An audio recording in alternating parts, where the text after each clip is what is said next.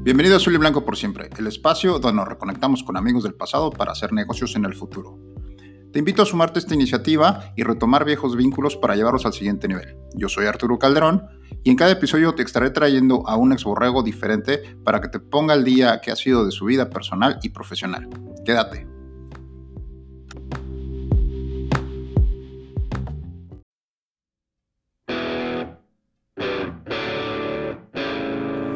Bienvenidos a Azul y Blanco por siempre, el lugar donde nos conectamos con viejos amigos del pasado para hacer negocio en el futuro. Esta tarde me acompaña vía telefónica desde la Ciudad de México Edmundo Elizalde. Hola Mundo, buenas tardes. Buenas tardes, Arturo Calderón, ¿cómo estás, mi querido oso? Aquí saludándote y participando en tu, en tu espacio. Gracias, gracias Mundo por participar. Eh, vámonos de entrada a la primera pregunta, que es el kickoff. En el kickoff, por favor, te voy a preguntar... Eh, ¿Cuál fue el periodo que estuviste en Borrego Laguna? Tu apodo, eh, la, carrera que terminaste y tu nombre completo, por favor. Ok. Listo. Bueno, estuve en Borrego Laguna del año del 98 al 2001. Mi apodo, pues como todo, toda la, la banda Borrego me conoce, Mundi. Jugué con el número 52, posición guardia ofensivo este, y estudié contaduría pública en finanzas. Muy bien, Mundo. Eh, ya nos, eres una persona bastante reconocida, recordado, entonces no habrá que meter más no, detalles. No, no hay problema, no hay más detalle. ok, Mundo. Vámonos al primer cuarto. En el primer cuarto te voy a preguntar, por favor, ¿qué fue de ti desde que terminamos en la escuela? ¿Terminaste, tú alcanzaste a terminar elegibilidad o no? Y desde ese momento que terminaste tu elegibilidad. Bueno, yo ya acabé mi, elegibilidad en el año del 2001. Como todos sabrán, pues me casé en ese año, a escondidas del coach, que ya es una historia que todos conocen. Este, terminé, pues seguí estudiando, todavía me faltaba año y medio para terminar la carrera, seguí estudiando en, el tecnológico. Después de tres años me divorcio de mi señora mi ex señora tuvimos una hija y ya teníamos una hija, bueno, ella tenía una, hija del, de su matrimonio anterior, este, entonces yo tengo dos hijas. Después de ahí me regreso a la Ciudad de México, empiezo a trabajar para Krispy Kreme, me vengo a vivir acá con mis papás y empiezo aquí a trabajar en la Ciudad de México, en Krispy Kreme, después paso a, a Play City y después entro a McDonald's, que es la actual empresa donde ahorita estoy trabajando. Ok, a ver, entonces antes de irnos al segundo cuarto, que es sobre tu experiencia profesional, eh, tienes ya mucho, ¿cuánto tiempo tienes en Ciudad de México viviendo? Ahorita tengo ya desde el 2005, 15, 15 años ya viviendo, regresando en la Ciudad de México. Perfecto. Radicando de nuevo. Entonces tienes 15 años en la Ciudad de México con dos, dos niñas, bueno, ya jovencitas. Bueno, ya una es mamá, vive en Torreón, ya tengo un nieto, tiene un año, se llama Luca, y pues Hanna, la conocida Hanna por toda la banda Borrego, tiene 17 años, este año entra a la universidad. Muy bien, felicidades Mundo, felicidades por ser el primer abuelo que, correcto. que, entrevistamos. Emprendedor. ok, Mundo. Muy bien, vámonos al segundo cuarto, por favor. Háblanos de tu experiencia profesional, de tu campo profesional, desde que saliste de, de, Torreón a la fecha. ¿Qué ha sido de ti profesionalmente? Ok, bueno, estudié la, la, carrera de contaduría pública en finanzas, pero más bien me, he enfocado al área de administración de restaurantes. Empecé en el 2000, bueno, ahí, en Torreón, del 2001 al 2004 estuve trabajando para la franquicia americana de Tony Romas, desempeñando varios puestos en lo que terminaba pues de estudiar y como ya estaba casado pues tenía que mantener a, a mi familia. Empecé a ir de mesero, luego fui subiendo Después de ahí, este, me divorcio, sale la oportunidad para venir a ver las franquicias de Krispy Kreme acá en México. Empiezo como gerente general aquí aperturando la, unidad de San Marcos de Krispy Kreme, en el cual estuve trabajando dos años. Después de ahí se me presenta la oportunidad de ah, entrar a los, a los casinos, entro a Play City con un puesto de capitán máster de alimentos y bebidas que era pues una agencia general de alimentos dentro de la que es la área de los casinos. Tuve dos años y medio ahí, pero al final el casino no, no tuvo el rédito, el rédito que debería haber sido y de ahí me traslado este, a McDonald's. Entro a McDonald's, que fue mi primer trabajo que tuve de chavo. Regreso a, trabajar en la compañía McDonald's Y de ahí hasta este año tengo ya 10 años trabajando para la compañía, desempeñándolo el puesto de gerente general de restaurantes. Ahorita estamos, como se llama? en un proyecto que se llama Experiencia del Futuro, que son tiendas que ya están enfocadas más bien a todo lo digital y a todos lo, pues los medios digitales, ¿no? Al e-business y todo para facilitarle a la gente esa parte, ¿no? Muy bien, interesante. Ok, Mundo, platícame un poquito sobre cómo es la experiencia de trabajar. Me comentabas que McDonald's en sí en México no, no tiene tantas franquicias, sino es un solo, un solo franquiciatario. Eh, pero sin embargo mantienen la, postura de franquicias. ¿Cómo es trabajar o cómo es el proceso para la gente que nos escucha y, tiene sus pequeñas empresas o empresas grandes? ¿Cómo es esta parte de la estandarización de, en este caso, de restaurantes, ¿no? De procesos, de, puestos de, este, de trabajo, eh, en, en general la estandarización para una franquicia o para una empresa que bien sabemos, McDonald's pues tiene los mismos estándares para todos lados. Si te comes una hamburguesa en México es igual a una en Estados Unidos o en China. ¿Cómo, cómo es esta parte de la estandarización? Ok, bueno, McDonald's aquí en México está controlada por una franquicia máster que se llama Arcos Dorados. Este, eh, las oficinas centrales de Arcos Dorados están en Argentina. Obviamente eh, México pertenece a la división Caribe, Norte, Norte Caribe, y aquí, hay aquí están las oficinas de esta división. Y ellos, nosotros en México son, bueno, Arcos Dorados son los encargados de regir las franquicias, las pocas franquicias que quedan ahorita en la Ciudad de México y en, la, en México en general, están regidos por, los procedimientos que dicta McDonald's International, pero Arcos Dorados es una franquicia máster y tienen la autorización para dictar procesos, este, proveedores, producto, todo, todo está centralizado en Arcos Dorados. Obviamente hay un hay centros de distribuciones exclusivamente para productos de McDonald's, donde el proveedor tiene que comprar sí o sí las materias primas que marca la marca. No puedes este comprar tú la lechuga en el mercado si no es la que McDonald's te, el proveedor que es autorizado por McDonald's. ¿Por qué? Porque ya están llevan varios procesos de industrialización, de sanitización, varios varias pruebas para ¿cómo se llama? Este, pase la calidad que pide la franquicia, lo, lo que pide el corporativo de Chicago, McDonald's International. Entonces, para que un producto pase, tiene que pasar ciertos procesos, tiene que pasar ciertos concursos de selección y después de eso se selecciona, digamos, Bimbo, que es el proveedor a nivel mundial de, de pan para McDonald's. Este, es el único que puede proveer eh, lo que es la región Latinoamérica y ahorita está proviendo a Rusia el pan de bimbo, McDonald's. Igual la carne aquí en México la, la provee un proveedor de Chihuahua que se llama American Beef. Solo con él se puede, es la, es la, la única marca autorizada para, para para utilizar en los restaurantes. Ok, interesante el proceso y la selección de proveedores y demás para mantener la calidad. Ahora, si nos pudieras decir, tu experiencia ha estado basada mucho en implementación o en puestos gerenciales sobre la implementación de estos procesos para restaurantes nuevos y algunos ya en funcionamiento. ¿Qué recomendación nos puedes dar para la gente? Tengo eh, entendido que algunos de los compañeros están en proceso también de de abrir sus propios restaurantes, no necesariamente franquicias, pero restaurantes. Eh, pero creo que no solamente aplica a restaurantes, sino aplica a cualquier empresa. Eh, sobre lo que te preguntaba o te comentaba sobre los procesos, ¿no? Sobre estandarización, sobre procesos de calidad. ¿Cómo, cómo podríamos eh, canalizarlo esto para una empresa?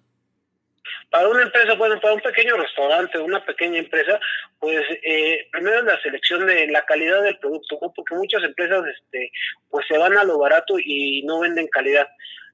Hay proveedores dentro de la región México que tienen muy buena calidad, manejan muy buenos precios y la materia prima es como se llama principal, ¿no? Tener un buen producto que te respalde, ya sea hamburguesas, tacos, quesadillas, lo que tú llegues a vender, tiene que ser producto de calidad, ¿no? No abaratar eh, el producto porque al final tú vendes barato o das producto de que te sale barato, economizas en ciertas cosas, pero puedes poner en riesgo tu marca o tu producto, ¿no? Eso es lo que viene siendo en la parte de control de calidad. La parte, ¿cómo se llama? Pues de sistema, y de capacitación al personal, pues tienes que trabajar con la gente, es la capacitando hombro a hombro en los procesos del restaurante, involucrándolos a lo que viene siendo la, ¿cómo se llama? La cultura del restaurante, bar o lo que tú ya dejes creer, tienes que inculcárselo a la gente. Tienes que pues, eh, invertirle a la capacitación de la gente, al entrenamiento. Ahorita pues todos se están manejando ya todo por plataformas, pues enseñarle a la gente, hay gente que no sabe manejar ni plataformas, no sabe ni cómo se puede asociarse con delivery, con Uber, con Rapid, y ahorita es lo que está haciendo parteaguas en, en esta área de restaurantes, es lo que está a punto, porque vienen siendo en McDonald's la participación de un delivery vienen siendo el 20% de las entradas de los restaurantes, como si fuera un pequeño segmento de un restaurante pequeño. Wow, interesante. Oye, fíjate que ahora que comentas esto de los, de los pequeños restaurantes o de, los restaurantes medianos a lo mejor, eh, también hay que invertirle, creo que hay que invertirle tiempo, como en cualquier otro, otro negocio, a sentarte y establecer los procesos, ¿no? En tu caso, pues tienes la, la, la oportunidad de revisar que ya vienen procesos revisados, ya vienen procesos estandarizados desde Estados Unidos o desde, como dice, Argentina. Pero también cuando tienes un pequeño negocio tienes que sentarte y, y, ¿cómo se llama? Y escribir o todos los procesos que tienes, tenerlos bien documentados, ¿no? Para que eso a la mera hora sea lo que tú puedes compartir para la capacitación de tu personal y tienes que salirte un poco de la caja, ¿no? Tienes que innovar, ¿no? No, no ser copia de lo que ya está establecido. Tienes que buscar nuevas opciones, ¿no? Si tú ves que a lo mejor le pega, no sé, tener las pantallas digitales a un restaurante, pues tú trata de innovar, a lo mejor no con una pantalla digital, puede hacer un pequeño kiosco donde pueda tomar la orden en tabletas y eso ¿cómo se llama? Pues sistematiza y automatiza más tus servicios. Y eso es un plus que tú le das al cliente y que llama la atención, ¿no? Estás haciendo algo por innovar. Bien, bien, bien, cierto, también es una importante aportación a la parte de la innovación. Ok, mundo, vamos a dejarlo aquí, hasta aquí esta parte de la, de la parte profesional, tu experiencia profesional, y vámonos a relajar un poquito para el medio tiempo. En el halftime, por favor, recuérdanos una anécdota curiosa o importante para ti en Borregos Laguna hay muchos, mi querido Pero una, una que pues, es muy recordada por la banda fue la, el famoso, la primera escapada al Spring Break a Mazatlán. Fuimos los primeros, una noche de copa, como he sabido. Nos agarramos una tarde, una pequeña convivencia, unos, unos cuatro, cuatro compañeros, para no mencionar nombres. Nos agarramos unas copas y pues, nos lanzamos a la aventura sin dinero, sin nada, solo con lo que agarramos de ropa de ahí de las casas. Un amigo llevaba hasta Sudadera para Mazatlán y pues amanecimos en Mazatlán, fuimos a Mazatlán y llegamos allá, y ya nos queríamos regresar el primer día, pero después vimos que era Spring Break y nos quedamos tres días acá.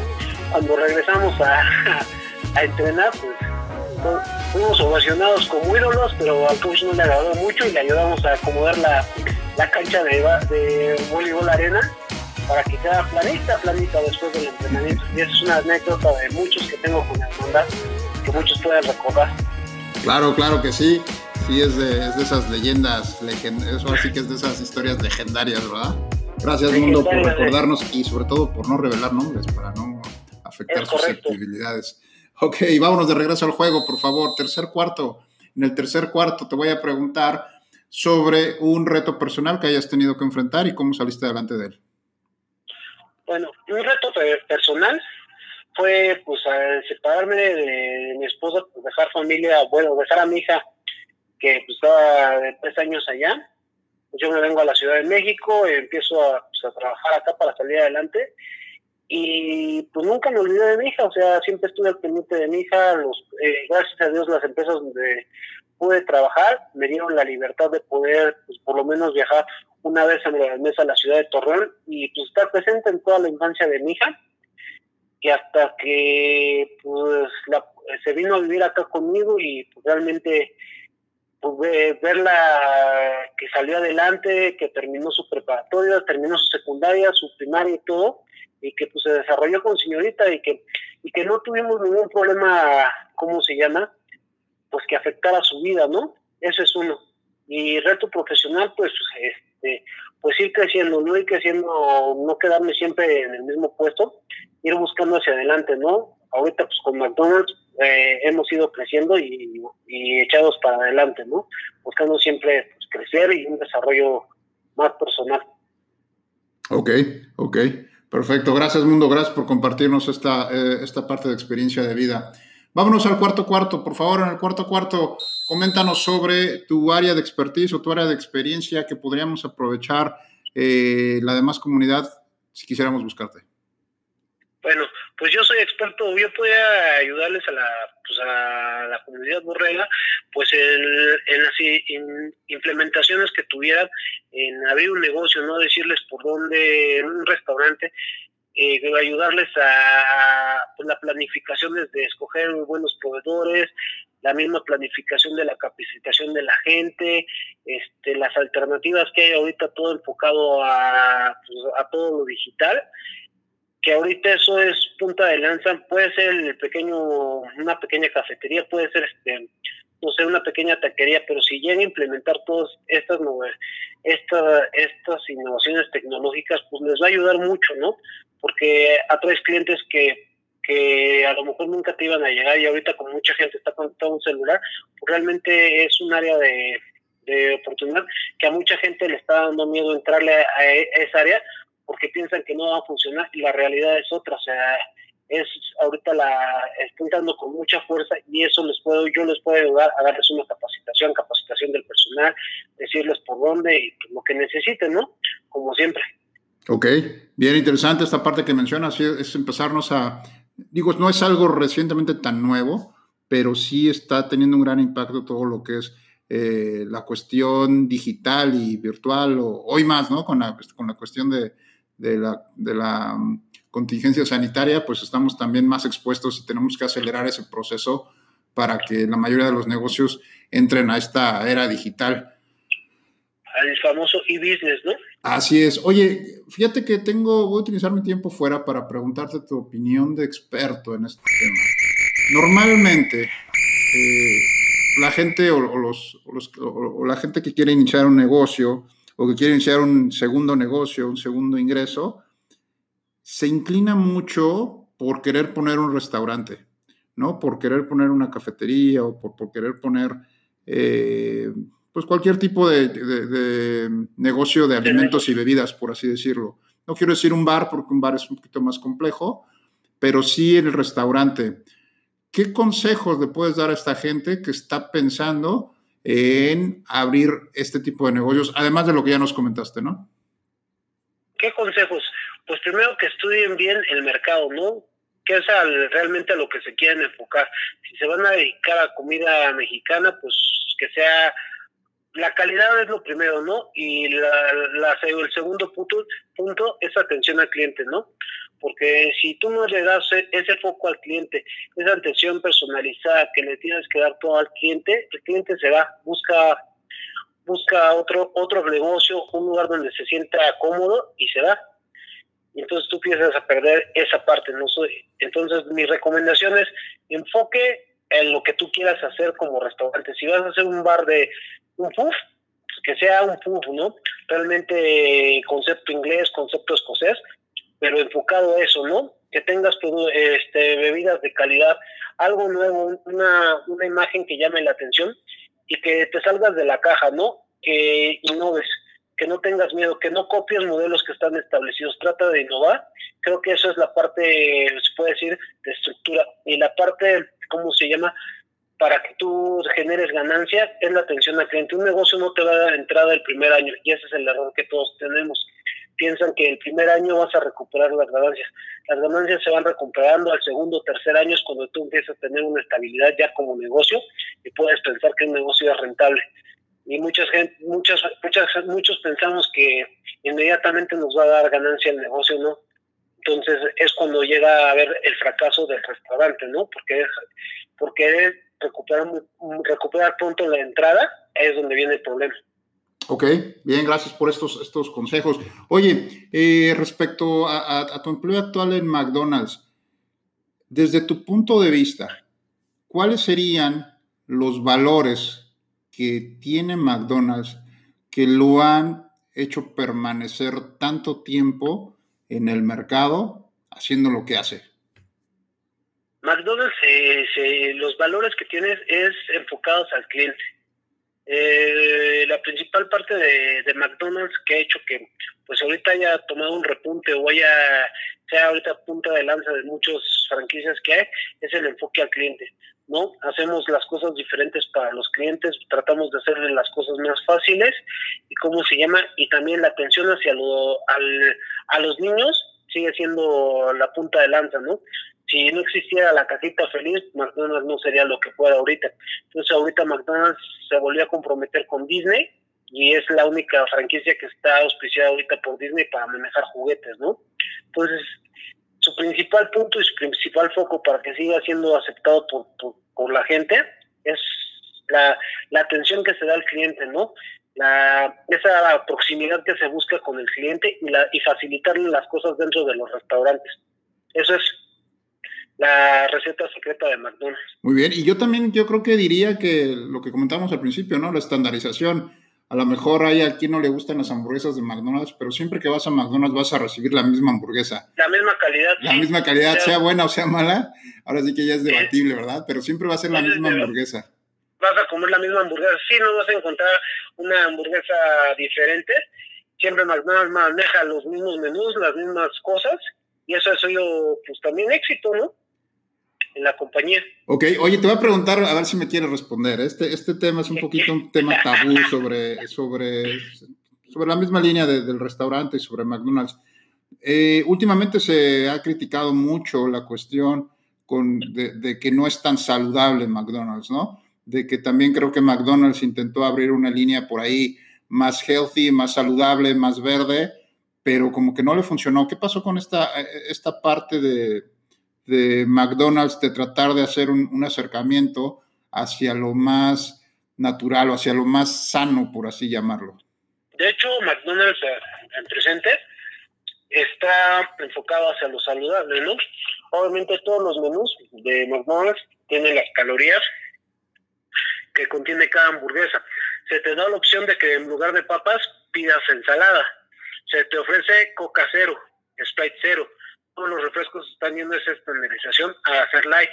¿Para qué? Para que la gente consuma menos azúcar. La cajita feliz se cambió también la receta, donde se disminuyó la cantidad de papas, se disminuyó eh, el refresco por jugos naturales, para que el niño este, consuma las calorías indicadas por la Organización Mundial de la Salud. Entonces es lo que está haciendo McDonald's a su línea healthy. Entonces no es que haya fracasado, sino ya eh, desapareció esa parte de que lo hacíamos reflejo tanto en los menús, pero ya ahorita es como se llama, viene incluido en la receta de McDonald's, o sea, las leches son light, o sea, todo es para disminuir calorías a la gente y que por lo mismo de tanto obesidad que hay, pues tratamos de, pues de, dar la opción ¿no? al cliente. Pues hay hamburguesas que puede ser un menú de 400 calorías, pero pues la gente si se quiere comer 1240 calorías, pues ya, ya está avisado, ¿no? Ok, ok. Bueno, qué bueno que también McDonald's está haciendo, está poniendo de su parte para eh, contribuir con la parte de la salud de la gente. Ok, mundo, eh, vámonos ya para finalizar. En el overtime, en el overtime, por favor, danos un consejo o un tip de oro, ya sea personal o profesional, para toda la gente que nos escucha, eh, tomando en cuenta que no solamente son borregos, sino también tenemos otro tipo ya, afortunadamente, otro tipo de emprendedores, otro tipo de personas que nos están escuchando y que están aprendiendo de cada uno de nosotros.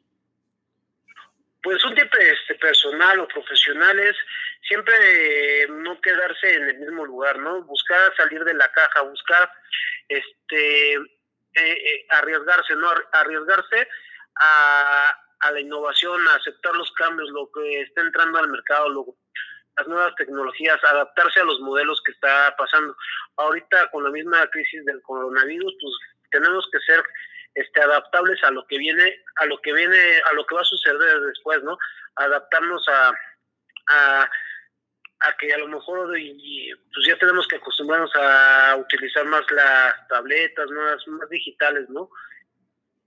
Ya no ser tan, tan personalizados, o sea, eso es lo, mi consejo personal, ¿no? Salirse de la caja y, no quedarse estancado en lo mismo, ¿no? Estar abierto a los cambios, estar abierto a los cambios, porque como bien dices, es lo, la, ahora sí que la nueva tendencia, lo que viene. La nueva tendencia, los cambios exactos. Estar siempre atentos, ya sea para personalmente o para tu negocio, porque eso es lo que te puede ayudar a, salir adelante, exacto.